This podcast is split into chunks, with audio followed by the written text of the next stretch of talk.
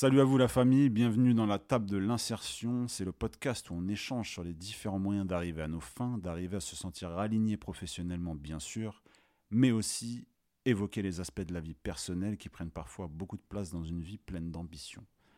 Vous allez découvrir au fil des semaines différents acteurs, différentes personnalités dans des domaines d'activité diamétralement opposés, parce que oui, j'ai à cœur de vous présenter des personnes inspirantes et inspirées, avec pour objectif de décortiquer leur façon de penser et comprendre comment ils se sont insérés et s'insèrent encore aujourd'hui.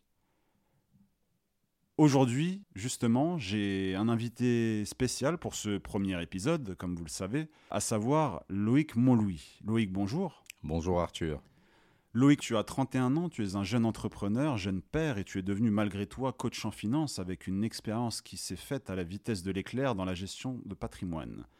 Aujourd'hui, tu es là pour nous évoquer tes projets, mais tu connais déjà le concept du podcast. Ce qui nous intéresse le plus n'est pas le résultat qu'on va rapidement découvrir, mais le processus, le chemin, tes joies, tes galères, bien évidemment tes succès, mais surtout la suite que tu comptes donner dans tous ces projets. Parce que c'est pour ça aussi qu'on est là, c'est que tu te livres et en même temps, on essaie de savoir un petit peu euh, qu'est-ce que tu comptes faire juste après. Loïc, comment tu vas? Écoute, je vais très bien. Super content d'être euh, le premier invité pour ton podcast. J'espère pouvoir honorer euh, tout ça au mieux. Bah merci à toi d'avoir dit oui aussi, parce que premier épisode, c'est pas rien. C'est quelque chose de, spécial pour moi aussi, parce qu'on se connaît depuis pas mal de temps. Hein. Tu es un proche, mais ça, on le découvrira petit à petit. Peux-tu me raconter un petit peu ton parcours avant d'en arriver à aujourd'hui 2023 Ok, bon, ben, parcours normal. Je suis allé jusqu'au BTS, commerce international, que je n'ai pas eu. Voilà, je suis la seule personne de ma classe à ne pas avoir eu le BTS. J'aime bien préciser ça parce que euh, je dis souvent que, euh, que euh, ma réussite d'aujourd'hui se résume à la somme de mes échecs. Et ben, du coup, ne pas avoir eu le BTS fait partie de ces choses qui ont été difficiles sur le coup, mais aujourd'hui, avec du recul, je me rends compte que c'était une chance plutôt qu'autre chose. Donc, donc voilà. une fois, donc, Désolé de te couper, Loïc, mais c'est important ce que tu dis. Euh, tu as eu cet échec-là. Je voulais te laisser te présenter, hein, mais c'est vrai que là, tu as, tout de suite mis euh, les pieds dans le plat et tu as tout de suite parlé d'un échec euh, cuisant parce qu'il il y a aussi peut-être la honte qu'on peut ressentir. Hein. T'imagines le seul. le seul de la classe. Plus d'une trentaine de personnes, tu es le seul à ne pas avoir eu l'examen. Et tu avais quel âge? J'avais 19, 20 ans. Ah ouais, quand même. Parce que, euh, BTS, tu vois, post-bac. On le voit avec un petit sourire. Euh, tu nous dis ça voilà, d'une manière très décontractée, parce que je pense que la suite euh, va te donner raison aussi. Mais comment tu t'es senti sur le coup? Ça a, été, ça a été vraiment spécial parce que c'est bête, hein, mais tu as toutes les personnes de ta classe qui vont fêter ça. Hmm. Et tu reçois pas de message. Mais les personnes, c'est pas qu'elles veulent te boycotter, c'est qu'elles veulent pas te mettre mal à l'aise. Mais tu vois très bien qu'il y a une vie qui continue sans toi, en fait. Tu vois, mm. tout le monde célèbre son examen. Tu as, la plupart des personnes qui, derrière, vont aller en école de commerce, tu vois, qui continuent le chemin. Et euh, moi, de mon côté, tout s'arrête d'un coup. Surtout que c'était une période vraiment très particulière parce que je crois que la, même semaine, tu as ma copine de l'époque euh, qui me plaque. ah ouais, ça fait beaucoup. ça fait beaucoup. Et, euh, et, dans la foulée, euh, moi qui, à un moment donné, enfin ouais, j'étais vraiment, vraiment au plus bas. surtout que, voilà, tu sais, tout ça, ça dure le temps d'un été. En vrai, tu es en juin, tu passes ton examen, tu te dis que si tu l'as, tu vas peut-être pouvoir continuer à aller en école de commerce, etc. Et finalement, à la rentrée de septembre, tu te retrouves euh, en centre aéré à faire animateur, tu vois, avec des gamins. Donc, euh, non, ça a été une vraie descente. Mais euh, en même temps, énormément de choses que j'ai pu apprendre parce que bah, travailler avec des enfants, c'est aussi un beau cadeau. Ça te permet de comprendre plein de choses sur la vie. Voilà, ça m'a permis de respirer, de me retrouver aussi seul face à moi-même sans aucune obligation. Parce que mine de rien, pendant tout le parcours scolaire, on est euh, rempli d'obligations, tu vois. Il faut avoir le bac, il faut avoir le TS, il faut avoir un bon emploi, il faut avoir... Voilà. Là, à un moment donné, tu vois, ça m'a permis aussi euh, de me retrouver euh, dans un endroit où on n'attendait plus rien de moi et où moi aussi, je me mettais plus aucune pression. Donc voilà, je dirais qu'il y a eu aussi des, côtés positifs, mais c'est vrai que sur le coup, c'était pas facile. Ouais, et, surtout que, comme tu l'as dit, tu t'es arrêté au BTS, mais en 2023, euh, t'as pas de master, euh, c'est compliqué. Et quand je dis c'est compliqué, euh, c'est compliqué dans, dans le salariat, si tu veux euh, grandir, si tu veux évoluer rapidement. Et c'est surtout ça, hein, c'est Mm. sur ça que j'insiste. Euh, bien évidemment, euh, ne pas avoir le bac n'est pas une fin en soi, parce que les plus grands profils de ce monde euh, ont certainement ce point commun-là. Donc, par la suite, voilà, on est en quelle année là à ce moment-là? On est en 2012-2013. 2012-2013, ouais, t'as 19-20 ans. Qu'est-ce qui s'est passé quand tu t'es retrouvé face à toi-même et, et du coup, euh, t'as accusé le coup hein, dès le mois de septembre, tu te sens, euh, tu te sens un peu. Est-ce que t'as pensé une fois à reprendre euh, et refaire la- l'année que tu avais ratée ou tout de suite non, t'as non. fait un rejet? Non, parce qu'en vrai, si j'ai pas eu le BTS, c'était pas par hasard. Hein. J'étais pas l'élève modèle euh, qui a qui, qui a transpiré et qui a qui a passé euh, ses nuits et son année dans les bouquins.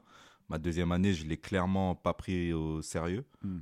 Pour euh, énormément de raisons. Déjà, il faut savoir que j'ai fait ce BTS commerce international parce que euh, j'avais toujours eu ce désir de pouvoir euh, voyager un peu partout. Hmm. Et l'idée de pouvoir faire un stage à l'étranger, c'est vraiment ce qui m'a donné envie d'intégrer ce BTS. Et, et tout comme la plupart des personnes qui ont intégré ce BTS avec moi, sauf qu'on ne savait pas réellement ce qu'on allait faire sur ce BTS. Et tu as énormément de personnes. Franchement, je pense que tu as 95% des personnes qui ne savaient pas concrètement ce qu'on allait faire. Or, BTS international, c'est un nom peut-être euh, sexy, mais concrètement, tu fais quoi Euh, Tu t'occupes, euh, enfin, c'est c'est prédestiné à des personnes qui veulent devenir transitaires. Donc, tu t'occupes de l'import, de l'export, des marchandises, euh, tu dois réviser des incoterms, euh, enfin, Et le fameux cliché de parler anglais. oui, mais en vrai, c'est le minimum, ça. Tu vois, moi, je m'étais dit, on va faire, euh, je sais pas, des trucs de fou. Je- en fait, je sais même pas ce que je me suis imaginé, mais une chose est sûre, c'est que j'étais complètement à côté de savoir ce que réellement on allait faire. En sortie de bac, en tout cas, tu as idéalisé, J'ai euh, idéalisé, le commerce international. euh, C'est ce qui a fait que tu as été vers cette euh, branche. surtout ce parce qu'il y avait le voyage à l'étranger. Ouais. Et, euh, et j'ai fait mon voyage à l'étranger, c'était au bout d'un an. Donc, j'ai fait mon stage au Canada. Waouh. excellent voyage, mais en même temps, mon stage s'est très mal passé parce que je suis tombé sur une folle, hein, on peut le dire. Euh, j'ai eu la chance de pouvoir intégrer une compagnie de danse, euh, mais sauf que celle qui m'a euh, accueilli dans sa compagnie de danse, c'était une petite entreprise, elle menait son truc solo, je travaillais chez elle. En vrai, euh, moi, je pensais qu'elle avait besoin d'un assistant pour son activité, mais elle avait besoin d'un assistant pour tout faire, y compris euh, son ménage et nettoyer ses fenêtres et sortir son chien. Ok, d'où le terme folle, euh, parce que voilà, elle a confondu la pro perso Ouais. et peut-être. Elle m'a pris pour son esclave, clairement. C'est un mot que je tu sais pas à quel point, tu sais à quel point justement je suis sensible à tout ça. Il était hors de question. C'est un mot auquel j'ai pensé, mais je, je comptais pas aller jusque là. Euh, et, et justement, au moment où tu pars euh, au Canada, est-ce que toi, ça t'a forgé cette expérience-là avec, euh, avec cette dame? Oui, hum, ça m'a forgé à ne pas me laisser faire, Hmm. tu vois, à ne pas me laisser marcher dessus lorsque je sens qu'une situation est abusive, clairement. Ouais. Euh, mais en même temps, euh, c'est vraiment ce qui m'a désaxé de tout mon parcours, de tout ce qui a fait que j'en suis arrivé là où j'en étais. Clairement, c'est à, à ce moment-là où je me suis dit, fuck, c'est bon, j'en ai marre, tu vois. Surtout qu'en vrai, voilà, la deuxième année, elle me donnait un peu la flemme. euh, euh, Mm. C'était de plus en plus compliqué, de plus en plus technique.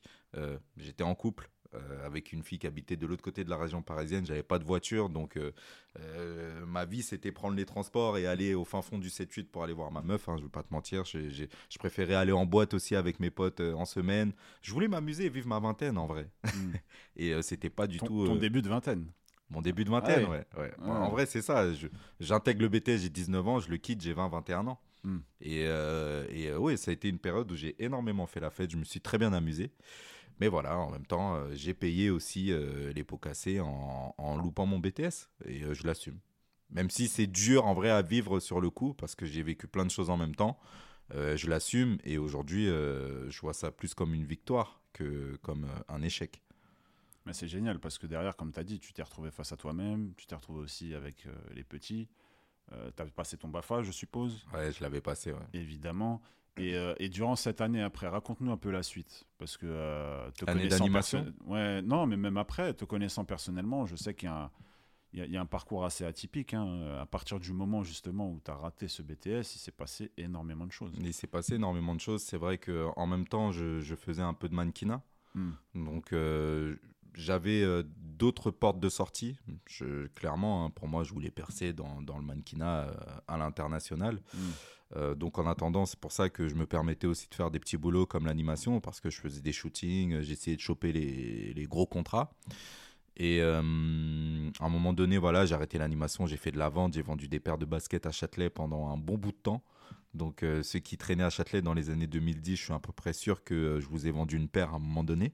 Ah oui, parce que pour, pour, pour la petite anecdote, tu étais euh, sur la fameuse place là où il y a la fontaine. Ouais, la- la- Ouais. exactement, la place carrée, ouais. Ouais, où il y a le fameux McDonald's que tout, le monde, euh, Exactement. que tout le monde connaît. Exactement. Euh, et t'es resté combien de temps là-bas? Ça a été la bonne école. hein. Euh, j'ai travaillé, on va dire, deux périodes différentes. J'ai travaillé de 2013 à 2015. Ensuite, je suis parti à Londres pendant un an. Et quand je suis revenu de Londres, j'ai dû faire encore un an derrière euh, parce que j'avais besoin de bosser. Ok. Donc, euh, ah oui, parce que d'ailleurs, tu nous évoques Londres. Mais euh, quand t'as dit c'était, euh, t'as été à bonne école. C'est Ben, quoi C'est commercialement Oui, commercialement. Commercialement. C'est apprendre à vendre des baskets à Châtelet, c'est il faut le vivre pour, pour savoir de quoi on parle. T'as aucune limite. Tu te retrouves euh, face à quelqu'un euh, qui fait du 38, mais si la seule paire que tu as en stock c'est du euh, 37, tu lui vends la paire en enlevant la semelle, tu vois. et tu lui dis qu'elle va travailler euh, la paire et que ça va le faire, ça va se détendre. Ouais, mais ça me fait pas, pas très rire tout ça parce que j'ai- aussi été conseillé comme ça. Et tu sais, après, quand tes orteils, euh, hein, quand t'as 20 ans, là tu parlais de début de vingtaine, mais quand, quand t'as 20 ans et que on te propose une basket en, en, en 43,5 alors que tu fais du 44,5, tu connais les pieds, hein, les pieds sont recroquevillés. Enfin, C'était quelle marque C'était quelle marque C'était Adidas. Je Ah, m'en rappellerai pourtant, toujours. Adidas, normalement, ça taille grand. Et cette paire était magnifique et, et- et je peux te dire que j'ai dû la saigner pendant 3 ans. Toi aussi, tu es vraiment un forceur. Ouais, ouais, mais après, faut voilà. le dire. J'avais oublié cette période-là de, de ta vie, euh, Loïc. C'est celle où on s'est connus pourtant. Ah oui, et, et ça a été une période euh, quand même euh, assez, assez forte et en accéléré. Parce que justement, toi, euh, quand tu t'es retrouvé là-bas, est-ce qu'en termes d'ambition, etc., enfin, tu te projetais longtemps ou, ou tu savais au fond de toi, en tout cas, que tu étais peut-être prédestiné à quelque chose de, de beaucoup plus grand que faire de la vente? Euh, c'était à clairement- Châtelet, hein, parce que c'est vrai que bon, ça, ça peut paraître cliché ce qu'on dit là tout de suite depuis 5 minutes, mais euh, voilà, vendre des paires à Châtelet, bon, on croise, euh, on croise des amis euh, sans vouloir les croiser, euh, parce que tout le monde à l'époque, euh, entre 2014 là, et je me rappelle jusqu'à 2018-2019, c'était une période assez folle euh, avec Châtelet Ah. C'était le centre du monde, hein, Châtelet. Ah oui, avant la canopée là, c'était c'était quelque chose. Mais pour répondre à cette question, ouais, en termes d'ambition, etc., est-ce que tu te L'ego en prend un coup. Ouais. J'étais, en BTS commerce inter- international dans l'un des meilleurs lycées de France, lycée Marcelin Berthelot. Hmm. Donc toutes les personnes qui intègrent ce BTS, a priori, vont intégrer, on va pas dire l'élite, parce que c'est pas l'élite que tu intègres, ce sont les meilleures entreprises pour avoir les meilleurs jobs. Clairement, c'est ça.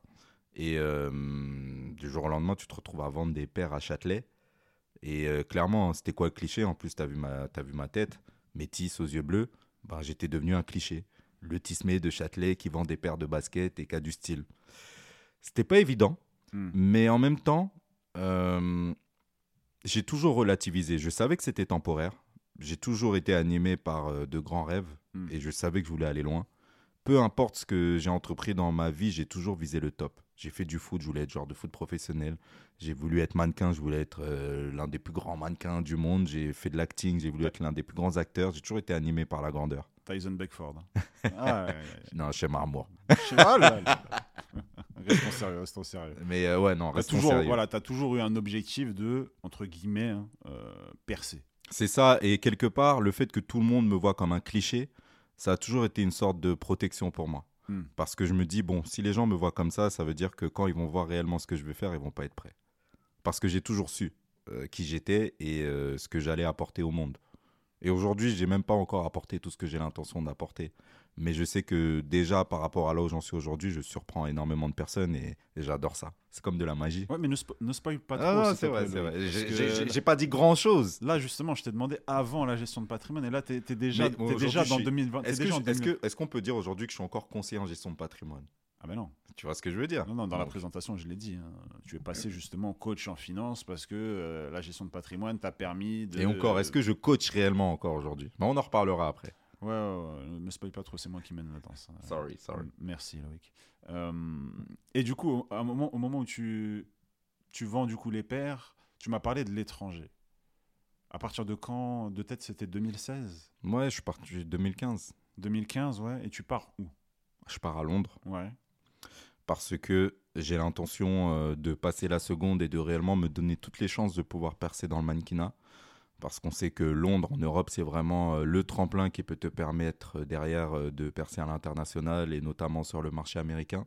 Ouais. J'aurais pu aller directement aux États-Unis, mais financièrement, c'était beaucoup plus simple d'aller à Londres. Hmm. Euh, donc voilà. Et via quelle agence? Alors, je suis Si parti solo à la base. Ouais. Euh, et ensuite, là-bas, je suis effectivement allé faire des castings dans pas mal d'agences. Et au final, j'ai signé chez MBA, il me semble. MBA Agency, Ouais. il me semble. Grosse agence. euh, C'était une bonne agence. C'était pas agence, la plus grande, mais c'était une très bonne agence. Ouais. Ok, du coup, qu'est-ce qui qu'est-ce qui s'est passé? Parce que euh, du coup, tu pars là-bas dans l'idée de percer dans le mannequinat. Et en fait, euh, bah, tu signes avec cette agence. Est-ce que tu as bossé? Qu'est-ce que tu as fait à côté pour justement bah, ne pas revenir au bout de deux mois euh, par En fait, je, je- je me suis retrouvé euh, face à une difficulté. Dans le, dans, dans le mannequinat, en vrai, je dis mannequinat, mais on peut dire modeling, tu as deux directions. Soit tu, soit tu as le profil pour pouvoir euh, faire des défilés de mode et devenir un mannequin. Hmm. Et je me suis rendu compte sur le tas que j'avais pas du tout le profil, pas assez grand de taille, Hmm. Pas les traits assez fins. Euh, voilà, je correspondais pas au profil recherché. Et donc, euh, ce qui me restait comme option, c'était euh, d'être plutôt modèle pub, qui paye très bien, mais c'est pas la même chose. Et euh, modèle pub à Londres, ça veut dire que ton anglais doit être impeccable, ça veut dire que tu dois saigner les castings, ça veut dire vraiment que tu dois saigner les castings. Et euh, ma réalité était laquelle lorsque j'étais à Londres, c'était qu'il fallait que je mange. Donc j'avais un loyer à payer, donc j'avais un job. Je bossais à Pull and Beer de Oxford Street. Et j'avais très peu de temps au final pour me consacrer à- au casting, etc. etc. Euh, Et au bout d'un moment, je me suis essoufflé parce que euh, ce sont quand même de gros horaires. J'ai énormément fait la fête aussi en étant à, à Londres. Et il fallait profiter parce que bon. J'ai profité, euh, j'ai très peu dormi, j'ai beaucoup maigri. compliqué euh, de partir pour juste travailler. Bon. C'est ça, c'est ça. Et, euh, et donc au final, euh, sur un moment où euh, je me sentais un peu au bout, je me sentais vraiment fatigué, je me suis dit bon, je vais faire un petit, je vais, je vais, je vais faire un petit mois chez les parents en France. Hmm. Et je me suis vraiment dit que j'allais repartir. hein. Sauf que quand je suis revenu, j'ai rencontré quelqu'un et je suis toujours avec elle aujourd'hui. C'est la mère de mon fils. Et c'est l'une des raisons pour lesquelles je suis jamais reparti sur Londres. C'est génial, c'est beau comme histoire. Finalement, elle a changé tes plans. hein. Ou j'ai changé les miens. Tu vois, faut pas, on n'est pas vraiment victime. C'est partagé tout ça. J'ai bien aimé ta voilà la petite aparté que tu as faite là. Justement de dire que non, euh, c'est pas elle qui a changé tes plans, c'est toi qui as changé les tiens parce que justement euh, elle en valait le coup. Exactement. Et ça, c'était quand? 2016, septembre, euh, septembre, octobre 2016. Donc ça fait 7 ans. Ouais. Waouh, le, le temps passe vite. Grave. Le temps passe vite. Et, pour clore le, le- voyage à Londres, pour toutes les personnes qui peuvent nous écouter, hein, parce qu'il ne faut pas oublier aussi le nom du podcast qui est la table de l'insertion.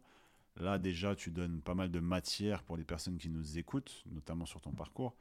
Mais euh, tu touchais combien euh, à ce fameux Palenbeer Et aussi, combien était le loyer pour combien de mètres carrés pour potentiellement voilà, donner des idées? Parce que c'est des, des destinations qui plaisent à beaucoup de gens, hein, notamment euh, par rapport à la, à la distance qu'il peut avoir. Ça change du Canada, de l'Australie. euh. Déjà, je suis parti avec un pote et euh, au début, on a trouvé un appartement euh, dans une coloc. De toute façon, la plupart du temps, quand tu vas à Londres, c'est une coloc que tu trouves. Euh, franchement, les loyers étaient chers hein, par rapport à ce qu'on payait. euh, J'imagine. Ouais. Il me semble que c'était peut-être 500 pounds, mais 500 pounds à l'époque en euros, ça faisait genre 650 euros à peu près. Ouais. Par rapport à ce que je gagnais, c'était très compliqué pour moi de, de, de pouvoir assumer euh, ce loyer. Surtout Mm. qu'en vrai, c'était vraiment un appartement miteux. C'était- t'avais quoi? T'avais une chambre, tu partageais ta chambre? J'avais- trois dans la chambre? J'avais une chambre. Euh, mon pote avait la chambre d'au-dessus. Mais on partageait après tous les espaces communs avec d'autres personnes. Ah oui Ouais, salle de bain, euh, salle à manger. combien dans l'appartement?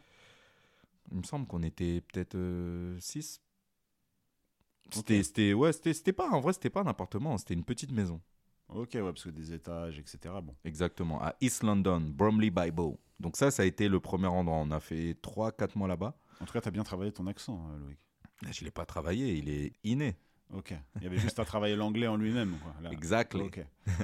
Et du coup, bah, merci pour ces, ces précisions parce que euh, le but, voilà, c'est de, c'est de savoir un petit peu comment se passait la, la vie là-bas. Après, c'est marrant parce que c'était il y a que 7 ans, mais c'était vraiment euh, le Londres euh, qui n'était pas encore sorti euh, de l'Union européenne. de l'Union européenne. Mm. Euh, c'était le Londres qui était beaucoup, beaucoup plus cher que la France. Il me semble que ça a un peu changé depuis. hein.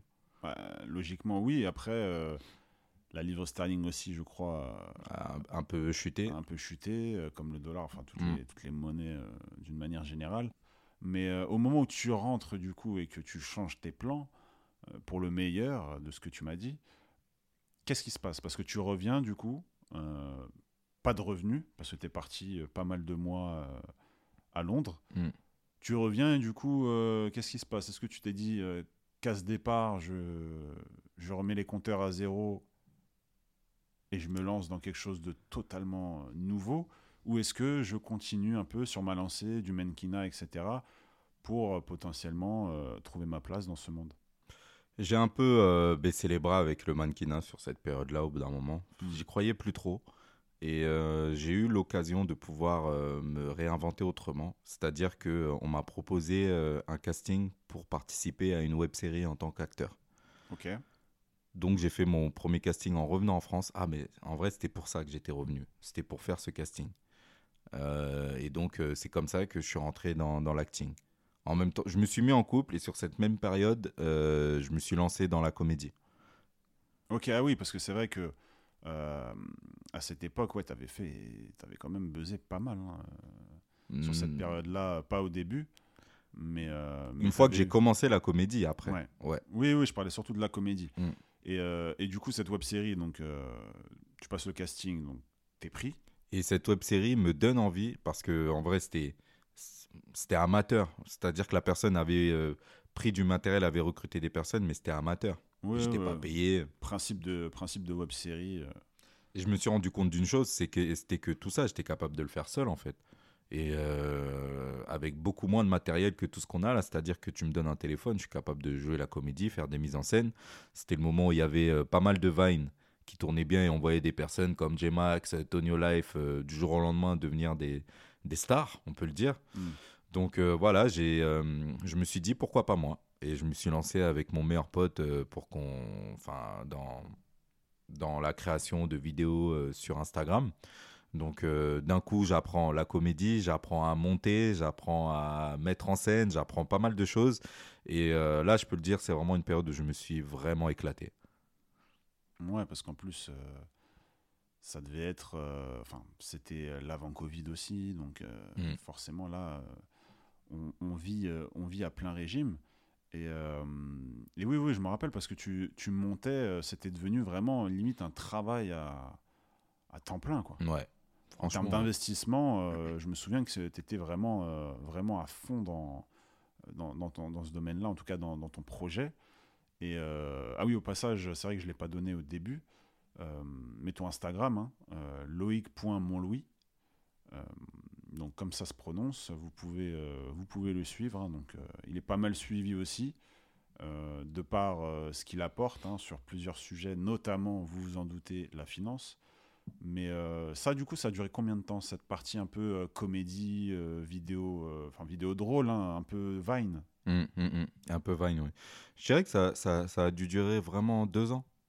Deux ans. ouais. à full régime. Euh, deux ans où j'ai vraiment posté euh, une fois par semaine. Mon quotidien se résumait à tourner un maximum. Je continuais à bosser en même temps à côté dans la vente, mais euh, vraiment, ouais, mon esprit et mon cœur étaient à fond dans, dans, ce que j'étais en train de faire. On a eu des vidéos qui ont extrêmement bien fonctionné sur les réseaux sociaux, que ce soit sur Facebook ou Instagram, des vidéos qui font des millions de vues. Donc, euh, tu vois, du jour au lendemain, euh, tu, passes de quelqu'un de visible, enfin d'invisible à quelqu'un de visible. Même toi, tu prends confiance en toi, puisque euh, tu sens en fait quand. Surtout la magie, quand tu joues la comédie et qu'en même temps tu montes la vidéo, c'est que tu te rends compte que la vraie magie se crée pendant le montage. Et, et voir à l'avance quelque chose, toi-même, quand tu le montes, ça te fait rire, tu vois. Et, voir que derrière le truc fait mouche, c'est vraiment jouissif comme sentiment. Donc, euh, ouais, je- franchement, je garde vraiment une- un très bon souvenir de cette période-là. Ça m'a permis de pouvoir euh, découvrir euh, ma personnalité artistique.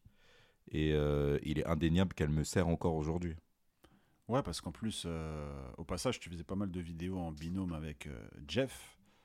Jeff de tête, son Instagram qui est Jeff, Jeff Reese, Reese. avec deux Z. Et, et du coup, ouais, je me rappelle, c'était quand même assez fou parce que là, vous étiez en train de d'attiser euh, votre créativité. Mm. Et, et je me souviens que euh, c'était très très travaillé. Euh, vous aviez commencé à voir aussi, vous faisiez vos montages, mais vous aviez aussi commencé à voir un, un vidéaste qui, Ouais. euh, qui était là justement, et un vidéaste aussi qui était Un génie du téléphone. très très très très bon et qui aujourd'hui euh, est dans la production, commence à se développer, etc. Greg. Ouais. Greg, Greg, Greg Joseph. Ouais, exactement. Et, euh, et c'était assez fou, hein, parce que Greg Joseph, au passage, qui, euh, qui s'occupe aujourd'hui hein, de, de- des vidéos de Tonio Life, Mm. pour ceux qui connaissent. Mm. Et, euh, et je me souviens, c'est vrai qu'il faisait des plans assez fous. Avec son téléphone, Et- vraiment, et il ça- avait une main magique. Il te faisait des plans. C'est ça, et ça apportait de la magie, donc à toi, Loïc, et à Jeff. Jeff aussi, qui est dans la comédie de son côté. Et, euh, et c'est vrai que voilà, ça donnait un, un cocktail assez, euh, assez fou. Et c'est pour ça aussi qu'il y avait pas mal de vues et que ça buzzait euh, toutes les 3-4 vidéos. On était une bonne équipe. près. Ouais, ouais, franchement, je comprends quand tu dis que voilà, c'était une belle époque.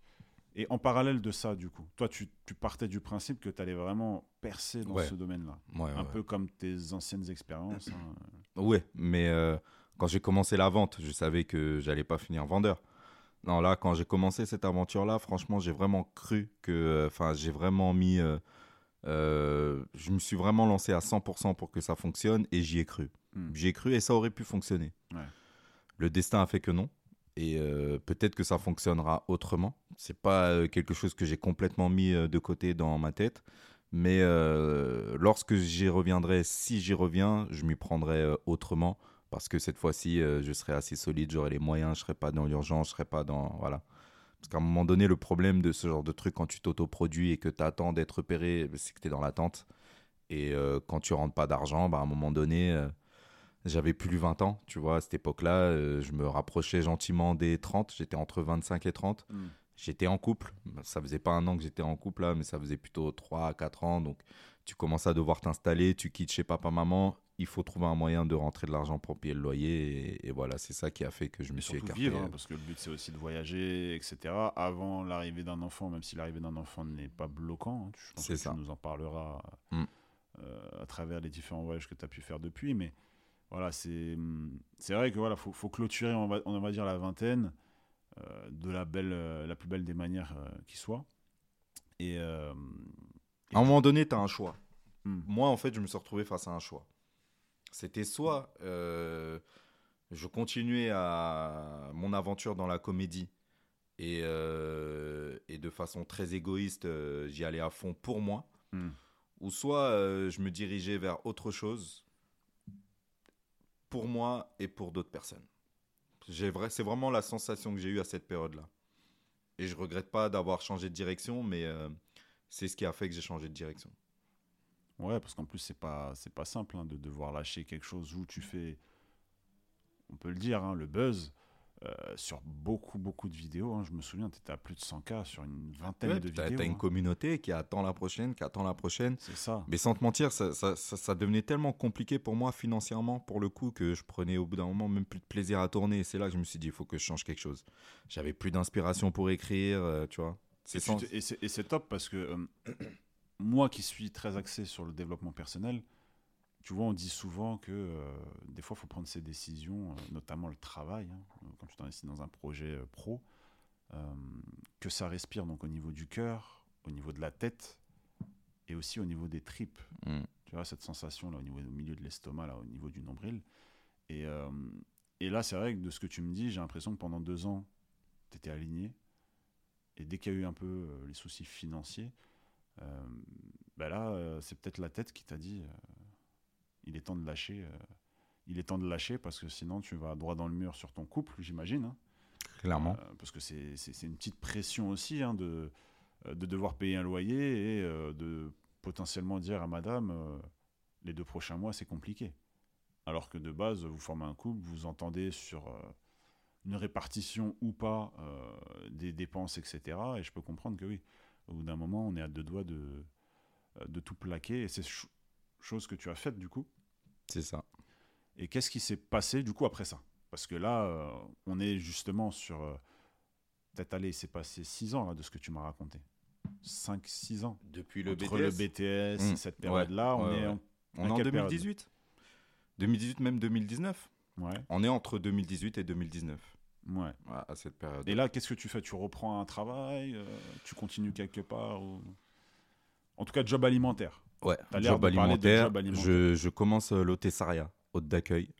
euh, parce que vraiment, la vente, j'en avais marre Hmm. de devoir euh, vendre euh, mon âme et mon énergie pour euh, des paires de baskets. Je respecte hein, euh, ce boulot que j'ai fait. Je respecte aussi euh, Hamza qui m'avait recruté. Voilà, c'était Eleven Store 36. Allez acheter une paire de chaussures si vous voulez vous mettre bien. Petite Et j'en ai acheté. hein. J'en ai acheté parce que tu, tu, tu me vendais des paires euh, que je voulais même pas, je m'en rappelle. Mais euh, au bout d'un moment, fallait, fallait que ça change. Je voulais vraiment, euh, surtout qu'on m'avait dit qu'il y avait moyen dans l'hôtessariat de gagner de l'argent sans rien faire. J'aimais bien l'idée. Hmm. Comme ça, je pouvais me concentrer sur autre chose. Et j'ai essayé à cette période-là de me concentrer sur autre chose, sauf que j'avais tellement rien à faire. Oui, parce que ce qu'on dit- ce qu'on- résultat, ce euh, dit pas, je c'est bullais. que quand tu es hôte ou hôtesse euh, d'accueil, euh, bah, tu restes debout, tu accueilles les gens, mais quand il n'y a personne à accueillir, tu, tu restes dois debout faire tout bonne seul. Ouais, C'est exactement ça. Et là, tu as, envie. Là, c'est pour moi, c'est c'est presque une mort. hein. Tu vois la journée avancer. Tu es là, tu t'ennuies. tu sais surtout, pas quoi tu, faire. Tu peux même pas sortir un téléphone ou euh, un ordinateur pour bosser sur un projet. Tu es juste là pour dire à un tel, euh, les toilettes sont là. Les... Enfin voilà. Job alimentaire euh, que j'ai dû du coup signer en CDI pour avoir mon appartement parce qu'on connaît euh, les conditions pour avoir un appartement en France. Et clairement, je me suis ennuyé pendant un an. J'ai craqué. Et, et je me suis relancé à cette époque-là, d'ailleurs, un peu dans la comédie. Dans la comédie, dans... j'ai essayé de monter mes courts-métrages. Je sais pas si tu te souviens, j'avais euh, j'avais euh, produit, écrit, monté et sorti un court-métrage que j'ai fait euh, du début à la fin en 30 jours sur l'espace d'un été. Et ça, c'était sur la période d'après-Covid. Mais bon, je m'en mêle sur plein d'autres choses parce que justement, on arrive sur la période où le Covid démarre. Et si je dois être bien honnête, ça a même commencé avant, puisqu'effectivement, je fais hôte d'accueil, je démissionne pour pouvoir euh, toucher euh, mon pôle emploi. Et on commence l'entrepreneuriat, du coup, ensemble euh, sur la période dropshipping. Et oui. Et, et c'est vrai que, et on n'a pas honte de le dire, hein, c'est vrai que on, on voulait un peu faire comme tout le monde. Et finalement, je pense, avec beaucoup de recul, que en fait, c'était un prétexte. Un prétexte pour mettre les pieds dans le plat de l'entrepreneuriat. Euh, mais on avait à cette époque-là, hein, euh, on avait, et quand tu dis dropshipping, c'est- intéressant que tu le dises parce que c'était une période où ça fonctionnait très bien. Euh, mais nous, on voyait plus loin que ça. On voyait déjà, en fait, tiens, on veut créer notre marque. Et, c'est vrai que on donnera pas le nom, hein, parce que tu te doutes bien que c'est plus d'actualité. Entre-temps, je pense que des gens ont déposé le nom à l'INPI, etc. Mais c'est vrai qu'on était dans une période où euh, on voulait brûler les étapes, on voulait faire les choses vite, on avait investi de l'argent. On était sur le, sur le site, rappelle-toi, Shopify. Hmm. Et, euh, et c'est vrai que c'est avec ton frère. C'est ton frère qui m'avait euh, qui m'avait euh, Qui proposé nous a. ça. Ouais, ouais. Et qui m'avait dans un premier temps proposé ça et qui toi peut-être deux semaines après tu quittais ton job et, et du coup on s'est dit bah pourquoi pas être un trio et en fait il y a un troisième un troisième larron qui nous a qui nous a rejoint et, et c'était quand même une expérience assez euh, assez folle parce que en fait on on avait essayé de faire du circuit court je me permets là de prendre la parole parce que c'est vrai que Vas-y, c'est un- un sujet aussi que, que j'évoque euh, presque plus. hein. Cette période, on va dire, de dropshipping, tu vois. Euh, mais c'est vrai que c'était une période voilà, où on a bossé quand même avec pas mal d'influenceurs. Hmm. Et surtout, on a découvert un peu les process. Là, tu sais, avec ce qu'on avait fait à l'époque, euh, on pourrait ouvrir une agence, euh, une agence marketing. Et, Clairement. euh, et, et- et on a vu un peu les, les dessous de comment on faisait des. On préparait, on faisait des, euh, des, des scripts, on préparait euh, pas mal de choses pour justement euh, euh, bah, bosser avec ces, ces- ces influenceurs-là. Et, et je me rappelle qu'on on anticipait, euh, c'était la période de Covid, et après je te laisse la parole, mais c'est cette période-là où on anticipait le fait de créer notre marque et de justement plus passer par euh, les schémas classiques euh, qu'on peut, euh, qu'on connaître. C'est ça. Et on voulait brander et, et justement nous fournir aux États-Unis et plus en Asie, etc. Et là, paf, le confinement. Alors je te laisse prendre la suite, Loïc. Mais déjà, j'aimerais, j'ai- j'aimerais revenir sur ce que tu viens de dire par rapport à cette période parce que euh, autant on a vécu la même chose en même temps, autant on l'a, on l'a pas vécu de la même façon, tu vois. Hmm, Toi, c'est pas quelque chose, enfin, c'est limite quelque chose qui a un peu, que tu as un peu oublié. hmm. Moi, c'est euh, le day one. C'est à ce moment-là que je découvre l'entrepreneuriat. Ton Et- déclic? Ouais. Mon déclic, il, vi- il- il vient à ce moment-là. Aucune peur de le dire, hein, mais déjà, mon petit frère, quand il me présente le projet, j'y crois.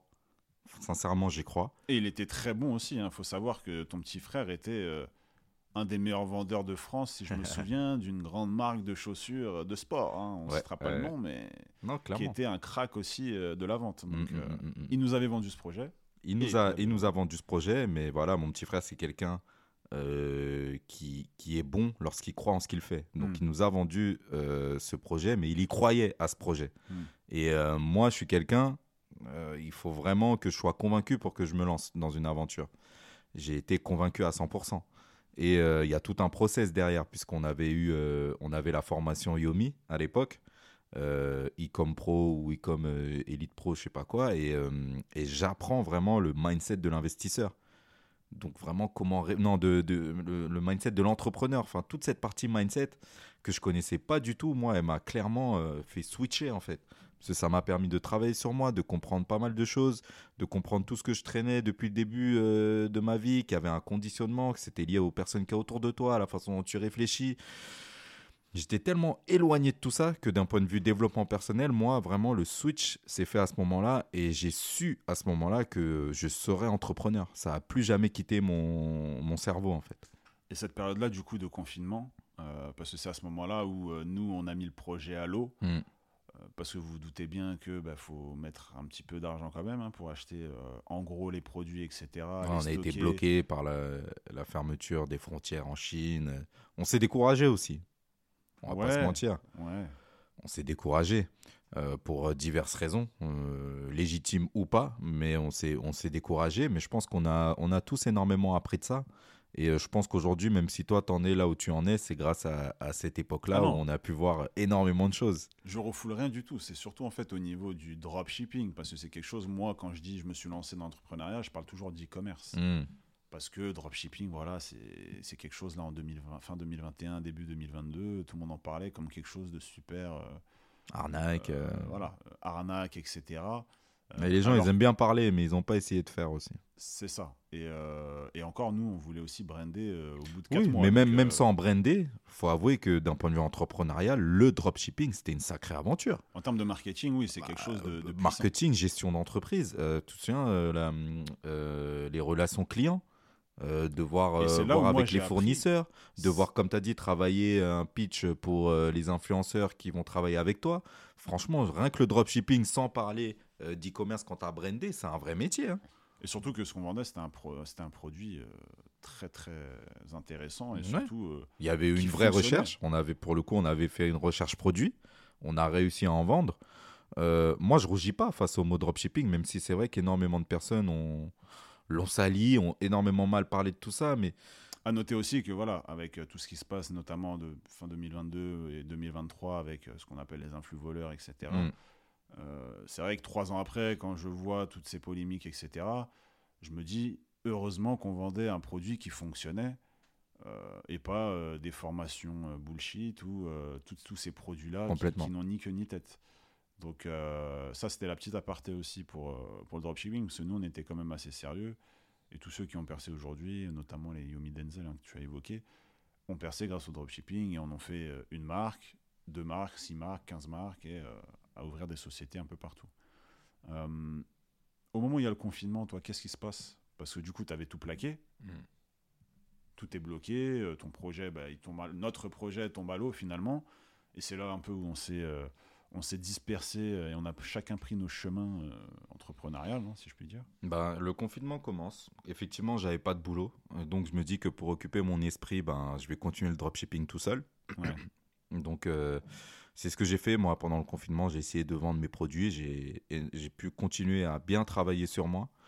Euh, et euh, le confinement s'arrête et j'essaye de me relancer dans la comédie et dans la mise en scène, etc. Donc je sors ce court métrage que je présente en festival. Euh, et sur le temps de l'été, en fait, je me retrouve vraiment à une période de ma vie où sur le confinement, c'était une période spéciale parce que ça a permis à énormément de personnes de se remettre en, question, tu vois. Et ça a été également le cas pour moi. Et voilà, il était temps dans ma tête que, que, que je sorte de cette condition de d'enfant, si je puis dire. Euh, j'avais quitté chez mes parents qui et je payais pas de loyer, mes parents prenaient soin de moi et je commençais à vivre plus ou moins la même chose chez moi avec ma femme. Il était hors de question que je me fasse euh, entretenir et que je me sente pas homme réellement, tu vois, disons les termes. Et donc euh, voilà, j'ai décidé de retrousser les manches et de poser mes CV absolument partout, y compris, enfin, peu importe le boulot que je trouvais, mais il fallait que je bosse. Et par hasard, je me suis retrouvé dans la gestion de patrimoine. Euh, non pas pour un boulot de salarié, mais pour, euh, pour intégrer euh, une agence intermédiaire en, produits d'assurance. Et donc voilà, quoi, le genre, de, le genre de job où si tu fais du contrat, tu gagnes beaucoup, mais si tu ne rentres rien, tu gagnes rien. Ah oui, parce que c'était indépendant, du coup. Exactement. Et tout est basé sur la commission sur la commission que tu as grâce aux ventes, sachant que c'est du phoning, hein, clairement. Tu vends des produits d'assurance au téléphone.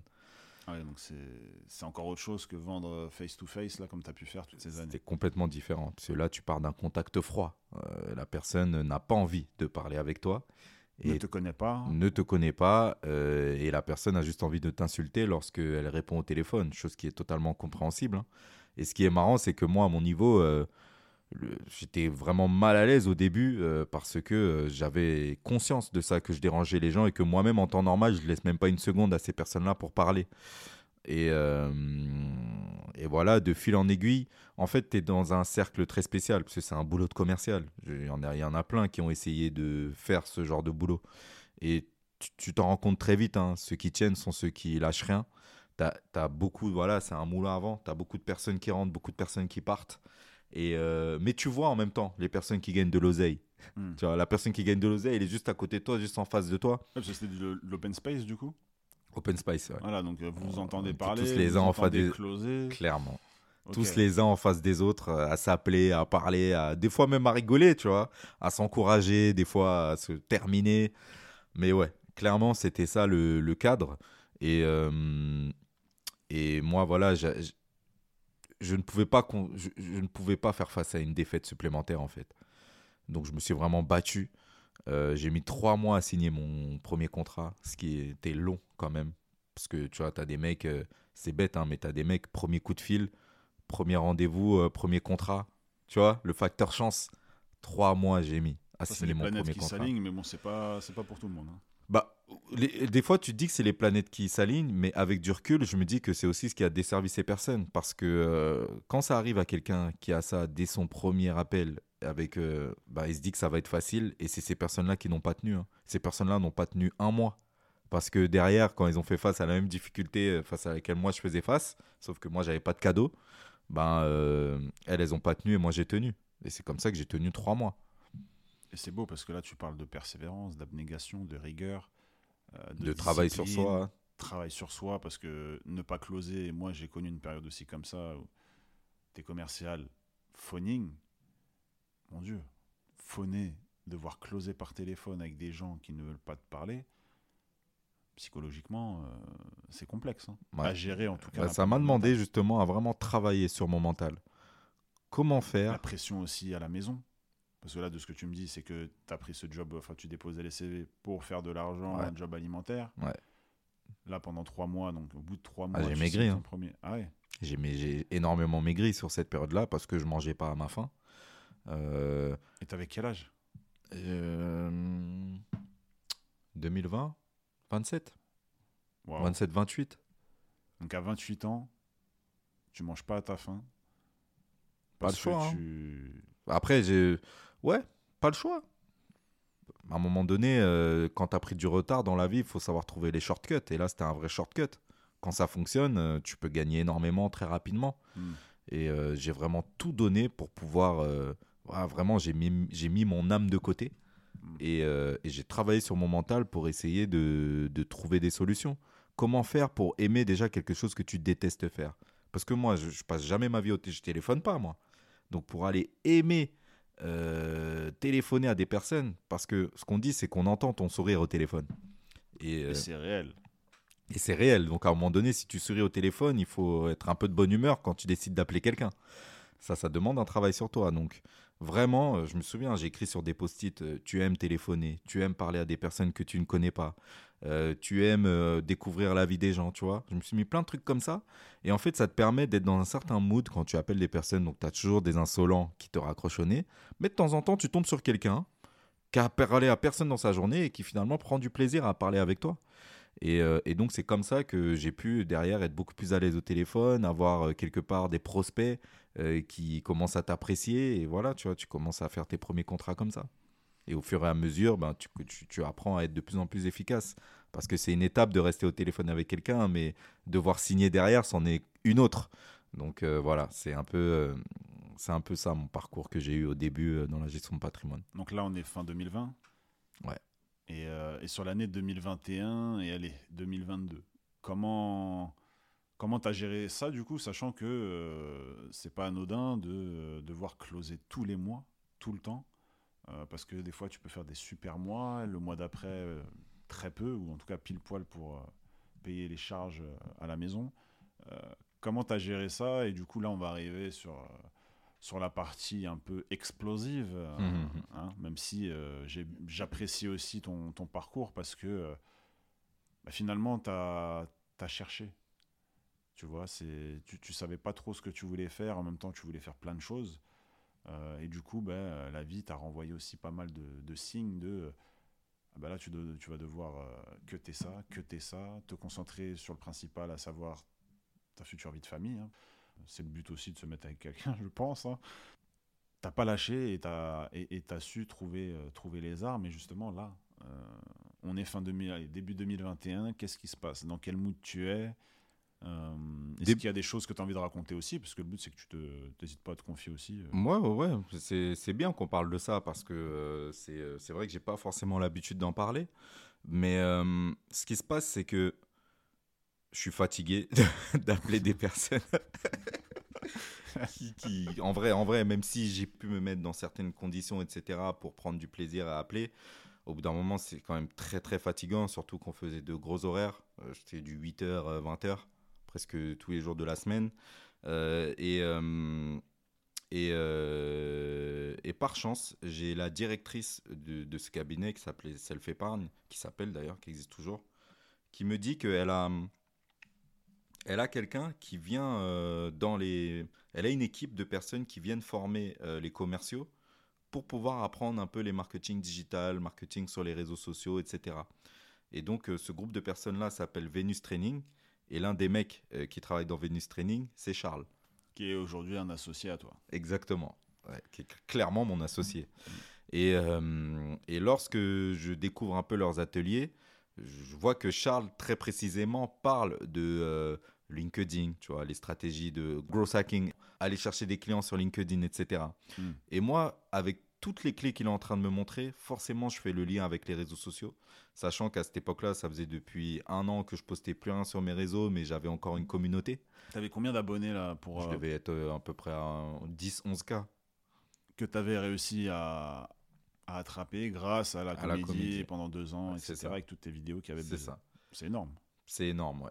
Et euh, quand je me rends compte du levier que représente Internet, sachant que j'avais aussi l'expérience dropshipping, donc je savais, tu vois, que le marketing d'influence, etc. Enfin, tu as toutes les connexions qui se sont faites dans mon cerveau à ce moment-là et je me dis, j'ai moyen de faire quelque chose. Hmm. Maintenant, voilà, le seul step, c'est est-ce que je suis capable de faire ça à ma communauté au final, qui me suivait pour une raison, de leur présenter totalement autre chose dans le but de vendre euh, des assurances, etc. Même si en vrai, c'est pas ça, parce que quand tu fais de la gestion de patrimoine, tu conseilles quand même la personne, tu l'aides à vraiment pouvoir mettre ses comptes en ordre, etc. Mais notre finalité à cette période-là, je vais quand même être transparent, c'était de vendre des produits d'assurance. Et, euh, et, euh, et, voilà, tu vois, comment est-ce que ça, ma communauté va le prendre? Euh, Et j'en ai parlé à l'époque à Charles, tu vois. Et qu'est-ce qu'il t'avait dit? Il me dit, mec, moi j'ai envie de te dire qu'il ne tente rien n'a rien. Là aujourd'hui, tu as une communauté, t'en fais rien. Donc pourquoi est-ce que tu tenterais pas le coup? T'as quoi à perdre? Ouais, mais il y a des gens qui vont peut-être me m'unfollow et tout. Ils ont dit, bah, ils ont qu'à t'unfollow. Mais en attendant, gars, tu, tu, peux te mettre bien là, tu vois. Et tu peux vraiment te lancer vers quelque chose de nouveau. Et c'est ça que tu demandes quelque part. Et, euh, et donc voilà, franchement, il m'a juste euh, fallu cette conversation pour euh, décider de me lancer. Et tu te lances du coup, mais qu'est-ce que tu racontes dans tes. Donc c'est quoi Format vidéo, format réel? Format ah, réel, ça n'existait pas à ce moment-là. C'était que des vidéos que tu pouvais poster. Il y avait, c'était soit vidéo normale, moins d'une minute, ou soit vidéo plus longue, c'était IGTV. Ah oui, oui, c'est des termes. Oh J'ai l'impression que c'était à 5 ans, mais Exactement. Non, Donc, euh, je sortais des vidéos euh, où j'expliquais un peu les différents euh, produits de placement que l'on a à disposition quand on veut épargner ou quand on veut investir. et voilà, j'ai commencé à sensibiliser un maximum de personnes sur de l'éducation financière et sur les différentes solutions qu'ils ont à disposition pour investir. Voilà. Et, du coup, voilà, c'était fait sur Instagram en essayant de, avec la même stratégie que je faisais en faisant de la comédie, sauf que je le faisais en faisant du conseil face caméra et en essayant de poster assez régulièrement, donc euh, une fois par semaine. Et donc petit à petit, euh, ben, des personnes de ma communauté, oui, qui m'ont follow, mais d'autres nouvelles personnes qui m'ont suivi, et des personnes qui ont apprécié le changement et qui sont venues me voir et qui m'ont demandé conseil. Et là, d'un coup, tu te retrouves plus à devoir appeler des inconnus pour euh, mettre en place des contrats d'assurance vie, mais euh, tu parles réellement à des personnes qui sont intéressées, qui viennent te voir. Et là, c'est plus du tout le même boulot. C'est plus du tout le même boulot parce que tu n'es plus là au final pour vendre un produit, tu es là pour conseiller quelqu'un. Et si à la fin tu la conseilles bien, et eh ben euh, voilà, c'est plus du tout le même boulot. quoi. Ouais, en plus, c'est pas rien. Hein, parce que tu, tu, parlais aussi de, de honte sur ton BTS faire le lien et tu vas, tu vas voir où je vais en venir. Pareil, là, tu, tu, te lances du coup sur les réseaux sociaux, tu te relances dans un domaine totalement différent. C'est peut-être pas de la honte qu'on peut avoir, mais euh, le regard de l'autre, là, il prend une place euh, hmm. plutôt, euh, plutôt large dans ton esprit, je pense. C'est toujours eu quelque chose dont j'ai eu conscience.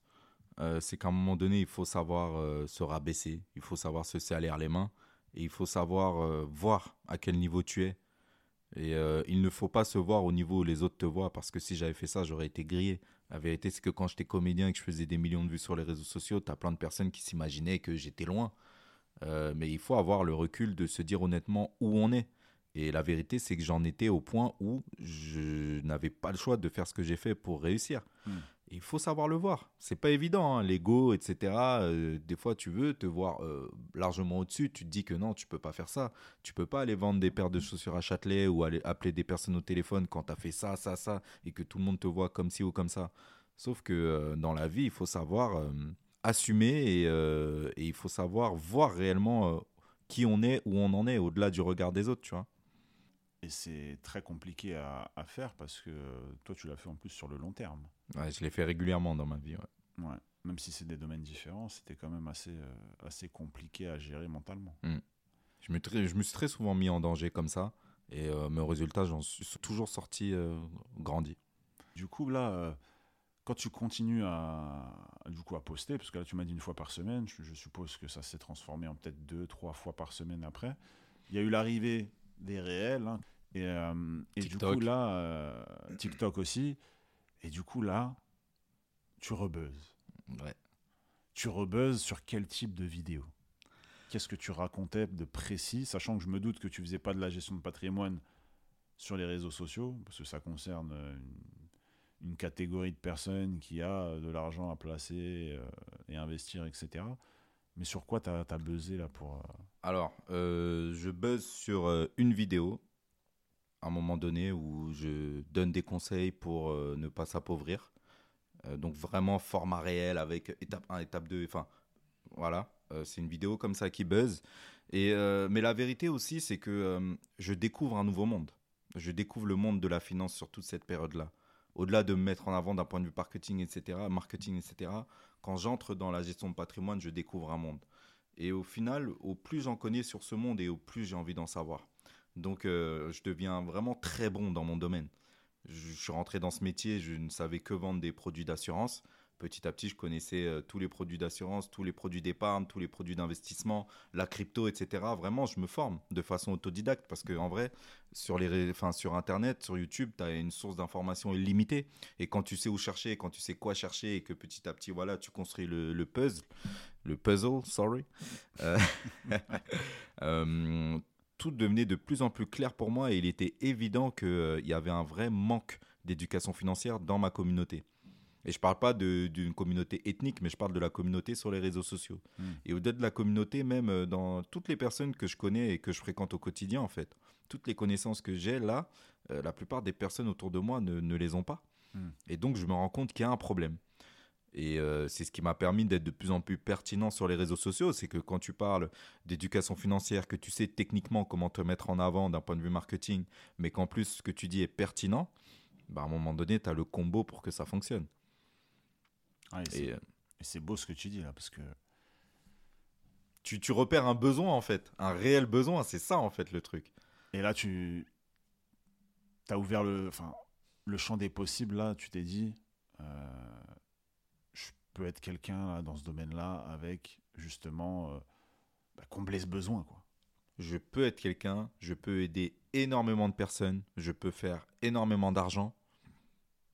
Let's go let's go, parce que c'était un boulevard en fait. Et là, pour revenir justement à ton Personne alignement, ce que je faisais. À ce moment-là, tu te dis, je suis de nouveau aligné. Ouais. Ouais. Je me dis que je suis de nouveau aligné, je vois de nouveaux chemins et des chemins. En fait, au-delà du fait que je suis de nouveau aligné, c'est ok, je comprends pourquoi j'en suis là où j'en suis aujourd'hui. Parce que quand tu fais face à tes échecs sur le coup, tu comprends pas pourquoi tu échoues. Hmm. Tu dis, j'ai fait tout ça pour rien. J'ai fait tout mon BTS pour rien. J'ai fait la comédie deux ans pour rien. J'ai fait, tu vois, ce pour rien. Ben, quand ce genre de truc ça t'arrive, effectivement, tu commences à, tu commences à te dire, ok, c'était pas pour rien. Parce que mon BTS m'a permis d'avoir des acquis dans la gestion de patrimoine. La comédie m'a permis d'avoir des acquis euh, pour euh, être influenceur sur les réseaux sociaux. Voilà, tu vois, c'est tout ça en fait qui, euh, qui fait qu'à un moment donné, ouais, tu comprends qui tu es, tu comprends ton parcours et tu comprends ce que tu as la possibilité d'apporter au monde. Je, suis, bouche bée là parce que c'est vrai que je te vois face à moi là et c'est vrai que ça, ça vibre. Ça vibre et, et, là, tu vois, tu, je pense que ça s'entendra aussi hein, pour les personnes qui, toutes les personnes qui nous écoutent. Euh, en plus, là, à ce moment-là, tu es dans une période où justement, tu avais besoin de, de renouer entre guillemets avec l'argent, etc. Hein. Même si je pense que c'était, il y avait ce plafond de verre aussi financièrement parlant euh, que tu as eu pendant longtemps. Et là, découvrir que voilà, euh, les réseaux sociaux, tu m'as parlé de TikTok aussi, parce qu'il faut savoir que euh, Instagram et TikTok, tu as eu des vidéos qui ont buzzé. Là, du coup, tu as ce projet avec madame d'avoir un enfant. Et là, qu'est-ce qui, te traverse l'esprit? Parce que je sais pas après, dis-nous un petit peu comment, ça se passait. Si vous aviez eu le besoin d'être parent avant, mais que c'était pas possible, que euh, peut-être financièrement, bah, tu, ne tu pouvais peut-être pas assumer à une période, donc ça ne servait à rien de, entre guillemets, euh, euh, bah, devenir père et et dans une période comme celle-ci où tu devrais euh, bah, faire des jobs alimentaires et, et c'est pas le but, comment comment s'est passée cette période-là? Parce que bon, les réseaux sociaux, là, les gens vont me découvrir. Bon, on n'a pas besoin de tourner. Euh, non, oui, les, les, gens vont me découvrir. Euh, je démarre aussi l'aventure des funérailles des tabous qui m'a permis d'exploser quatre fois plus. Là où tu es chroniqueur Là où je suis chroniqueur encore aujourd'hui. Donc oui, sans parler de tout ça, dans ma vie, en fait, je, me rends compte que voilà, j'aime cette vie quand même d'indépendant parce que personne ne t'oblige à rien quand tu peux gagner ta vie seule et ça, pour moi, ça n'a pas de prix. certes, mes revenus ne sont pas stables comme un salarié et clairement, je me dis bon on attend toujours une stabilité pour construire sa vie de famille, mais moi, si j'attends ma stabilité, euh, je vais attendre encore 10 ans, tu vois, en vrai. Euh, donc vraiment, j'ai une conversation avec madame, je lui dis, mais si on attend d'être prêt avant de faire un enfant, là, on va vraiment faire un enfant dans très très longtemps, et en vrai, notre enfant, il demande quoi, lui? Il demande à pouvoir manger, il demande à avoir des parents qui l'aiment. Toi et moi, en tant qu'hommes et femmes dans nos vies et dans ce qu'on vit dans notre relation, on se sent prêt Let's go On trouvera les solutions derrière, tu vois T'as tellement de personnes qui gagnent beaucoup moins et qui arrivent à avoir euh, un enfant, deux enfants, trois enfants, quatre enfants. Pourquoi on n'y arriverait pas? Faisons-nous confiance et euh, on se lance, on y va. C'est vrai qu'on a, C'est vrai qu'on a tendance à vouloir le, bon timing. Euh, et, le timing, je trouve que pour avoir des enfants, il n'existe pas. Je suis d'accord. Parce que tu trouveras toujours des solutions pour ne pas justement bah, être à la rue, etc. Alors bien évidemment, il y a des cas, y a des cas où ça arrive. Mais, euh, mais tu trouves les ressources, notamment dans l'entrepreneuriat, hein, parce que euh, tu, tu, te lances dans l'entrepreneuriat parce que tu as, une flamme en toi qui te dit je peux assumer un, projet euh, sans salaire tous les mois, tout seul ou à plusieurs. Et après, bien évidemment, trouver le domaine. Mais là, voilà, cette période-là, tu as tout qui fonctionne.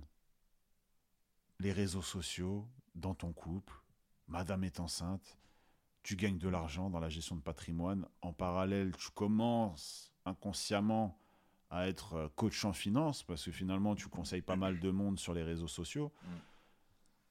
Dans quel mood tu es à ce moment-là quand tu, tu, regardes derrière toi Bah là, en fait, sur cette période-là, c'était, j'ai même pas eu le temps de réfléchir. Mm. Tu as tout un tas d'opportunités qui entrent et euh, tout ce que tu essayes de faire, c'est de pouvoir assumer tout ça. Euh, sachant que tu as ta femme qui est enceinte au même moment. Et vraiment, ça défilait, tu vois. T'imagines création de contenu, gérer tes clients, signer du contrat, les funérailles des tabous, les chroniques, l'aspect ethnique qui rentrait un peu dans, dans ma façon de communiquer, si je puis dire, parce que c'est vraiment une, quelque chose qui m'est tombé dessus par hasard. D'ailleurs, on était ensemble le jour où cette aventure a commencé pour moi des funérailles des tabous. C'était au salon Business Africa. Ah oui. La première session. Je croise un pote à moi qui me parle euh, d'une émission qu'il aimerait bien euh, développer avec euh, Régis, Ludovic Armand et moi. Chacun des spécialistes dans nos domaines, on fait une émission et on représente une certaine excellence, tu vois. Hmm. Et quand il me parle de ce projet, bah, tu vois, ça fait partie des opportunités qui viennent à toi. Et c'était rien. C'était même pas un bout de chiffon, ce projet au départ. Et on a dû se voir à nombreuses reprises pour pouvoir le monter. Donc je, je, suis particulièrement fier de cette aventure des funérailles des tabous qui, au résultat, très bien, euh, c'est très bien lancé puisqu'on l'a démarré en début 2022. Donc aujourd'hui, ça fait à peu près un an et demi qu'on a lancé cette émission. On comptabilise plus de 2 millions, 2 millions 5 euh, de vues avec euh, une communauté de plus de 30 000 personnes sur YouTube. au quotidien, j'ai des personnes qui me remercient dans la rue pour ce qu'on fait parce qu'en quelque part, on leur a redonné, je pense, euh, enfin, on a regonflé l'ego de pas mal de personnes dans la communauté, tu vois. C'est voir euh, des, des, personnes afro bien s'exprimer, bien habillées, représenter une excellence autre que euh, le foot ou le rap. J'aime le foot, j'aime le rap, hein, mais à un moment donné, se représenter que de cette façon-là, forcément, ça limite au niveau de la projection. Voir maintenant des avocats, des conseillers en gestion de patrimoine, des, des écrivains afro, ça a vraiment euh, redonné de la fierté à énormément de personnes dans la communauté et au quotidien jusqu'aujourd'hui. J'ai des personnes qui me remercient pour ça, euh, qui me croisent dans la rue et donc euh, là tu te rends compte que tu fais quelque chose, tu vois. Donc c'est vrai que tout ça qui s'aligne. Sachant qu'en plus là, tu parlais de tu parlais de funérailles des tabous. donc faut comprendre hein, pour ceux qui nous écoutent que funérailles des tabous du coup c'est des vidéos où vous vous réunissez sur des thématiques bien précises mais qui concernent en général la communauté noire. C'est ça, complètement. Et euh, ouais, on échange sur divers sujets, on essaye d'avoir des personnes spécialisées dans leur domaine. On a eu des invités de quand même de renom. Hein. Tommy Bugsy, Claudie euh, Alpha 520, on a vraiment eu quand même de, grands noms et des personnes excellentes dans leur domaine qui sont même pas si connues que ça aujourd'hui, mais voilà quoi, on a vraiment euh, tout eu, une fois de plus, des les étoiles qui s'alignent pour que ça fonctionne super bien. Et, et ça a fait le buzz Ça a fait le buzz et ça, ben, forcément, c'est bon aussi pour les affaires. Ça m'a permis de pouvoir euh, me développer une nouvelle clientèle et même moi-même de pouvoir aussi euh, euh, donner beaucoup plus de sens à ce que je fais. Hmm. C'est bien d'être conseiller en finance, mais quand tu commences à, à être conseiller en finance dans la communauté, ça te donne d'autres perspectives, tu vois. Et, et la communauté, c'est toujours quelque chose qui a résonné en moi. Sauf qu'on parle d'une période en France où c'était un peu interdit, c'était tabou de parler de la communauté, c'était pas vraiment, tu vois, ça se faisait pas vraiment. Et nous, on a été vraiment les, pour moi, hein, on a été les premiers à, à, dire haut et fort que c'en est fini de cette période-là et on va arrêter d'attendre que d'être invité sur les plateaux des autres pour pouvoir exister. Existons par nous-mêmes, faisons les choses nous-mêmes. Et euh, je suis très fier de ce qu'on a fait. Et c'est ce qui, me plaît aussi dans l'idée, c'est que euh, bah justement, euh, vous parlez de sujets euh, en étant directement concerné, chose qu'on peut regretter aussi dans la plupart des médias où chaque polémique, chaque sujet euh, sur des personnes issues de la diversité hein, ne sont pas sur le plateau et du coup ça débat sans les personnes concernées, ce qui nous nous consterne. Hein. Excusez-moi du jeu de mots hein, pour la syntaxe, mais, hum. mais voilà, c'est c'est intéressant de, monter ce genre de projet et en plus quand derrière ça fonctionne et toi qui était en et qui est toujours en plein développement euh, je pense que ça ça peut que te faire grandir hein, avec en plus l'arrivée du coup entre temps euh, de l'enfant du petit euh, c'est d'autant plus beau voilà de, de, véhiculer certaines valeurs aussi en étant proche de qui on est Hein, parce que euh, tu l'as pas dit, mais euh, tu es d'origine euh, martiniquaise. C'est ça. Et, et c'est bien aussi que tu te sentes proche de l'Afrique parce que. je te laisse finir. Hein. parce que nous sommes tous africains. Ah oui. Nous sommes tous africains. Nos ancêtres aux Antilles viennent pour le plus grand nombre de l'Afrique et mm. c'est important de pouvoir le rappeler. Je ne dis pas que tous les Antillais sont africains, mais je dis qu'une grosse partie des Antillais sont afro-caribéens. Hmm. Et en tant qu'afro-caribéen, il est selon moi important de pouvoir euh, se connecter aux racines. Euh, voilà, je pense que les ancêtres ont toujours eu leur importance dans la communauté africaine et ce sont des choses qu'on a tendance à, oublier lorsqu'on est aux Antilles. Euh, l'histoire a fait qu'on a oublié nos racines et à nous de faire le travail nécessaire pour pouvoir les récupérer, non pas pour changer. Moi, je, je suis très attaché à la communauté antillaise je suis martiniquais, fier de l'être. Et euh, l'idée, c'est pas de dire du jour au lendemain que la Martinique n'existe plus et que nous sommes africains, mais c'est de comprendre que dans notre composante martiniquaise, nous sommes en grande partie africains. Euh, il y a énormément de choses de notre culture qui vient d'Afrique et il est temps de le voir, il est temps d'en être fier. Et il est temps aussi de collaborer avec nos frères euh, de l'autre côté de, de, la planète, quoi. Enfin, de l'autre côté de l'océan, du moins. Hmm. Et, et, ce, qui est, euh, ce qui est beau dans ça, c'est que tu vois, en montant tous ces projets-là, euh, bah finalement, tu, tu, je l'ai déjà dit, hein, mais tu grandis au point où, et c'est là où j'ai envie de te poser une question que j'aurais peut-être dû te poser avant, en termes de soutien. Comment ça s'est passé sur toute cette période où, fin 2019, tu découvres l'entrepreneuriat à aujourd'hui Parce que dans la table de l'insertion, moi j'ai aussi envie d'évoquer le moment où ça se passe pas bien, chose que tu as très bien, très bien faite. Mais du coup, comment réagissent les proches, proches de proches, le cercle, le fameux premier cercle, deuxième cercle, etc. Comment on te voit sur ces quatre dernières années? Parce que c'est bien quand ça brille, quand aujourd'hui ben, tu vis de ce que tu fais, tu es en train de monter des projets assez fous, et tu vas évoquer le dernier euh, sur la fin de, ce, de cet épisode. Mais euh, comment ça se passe euh, dans la famille? Quel, est le soutien quand tu décides de euh, te lancer dans la gestion de patrimoine? Je pense en plus que c'est un sujet, voilà, tu souris depuis tout à l'heure, je pense que c'est un sujet, voilà, tu as, envie de l'évoquer. Oui, parce qu'une fois de plus, j'arrive un peu à surprendre la plupart des personnes qui sont autour de moi. Je pense que toi, le premier, tu as été hmm. surpris sur cette période-là. la vérité, c'est que oui, j'ai foncé dans la première opportunité que j'ai eue parce que j'avais pas d'autre solution et je savais pas quoi faire. C'était soit ça, soit je me retrouvais à vendre des chaussures. Euh, il en était hors de question. Et, euh, et euh, oui, as, heureusement que j'ai toujours eu le soutien quand même de, de ma femme, qui elle n'a jamais, voilà, n'a jamais douté de moi. et ça n'a pas été facile pour elle. Donc, donc vraiment pour moi, ça a été enfin, ma plus grosse réussite, c'est quand même cet accompagnement au quotidien que j'ai avec euh, madame. Euh, mais c'est vrai qu'il y a énormément de mes proches qui ne m'ont pas reconnu. Parce que du jour au lendemain, je me mets à parler d'argent alors qu'avant, euh, j'avais jamais d'argent et que j'étais une poche percée.